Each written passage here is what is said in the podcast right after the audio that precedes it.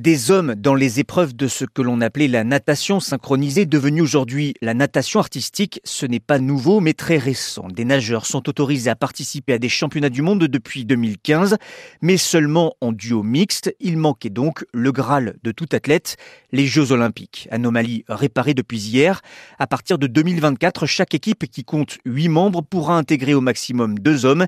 Il y aura 10 équipes à Paris pour une centaine de sportifs. Et si ce bouleversement a été rendu possible, la discipline le doit à un homme, l'américain Bill May, premier champion du monde masculin en 2015. Aujourd'hui entraîneur, il a longtemps milité pour changer les regards. L'inclusion des hommes dans la natation artistique était longtemps un rêve impossible, a-t-il commenté hier à l'annonce de la Fédération internationale. Avant de conclure, maintenant les athlètes peuvent viser la gloire olympique. Un rêve à porter demain, notamment pour Quentin Rakoto-Malala, l'un des rares Français dans cette discipline.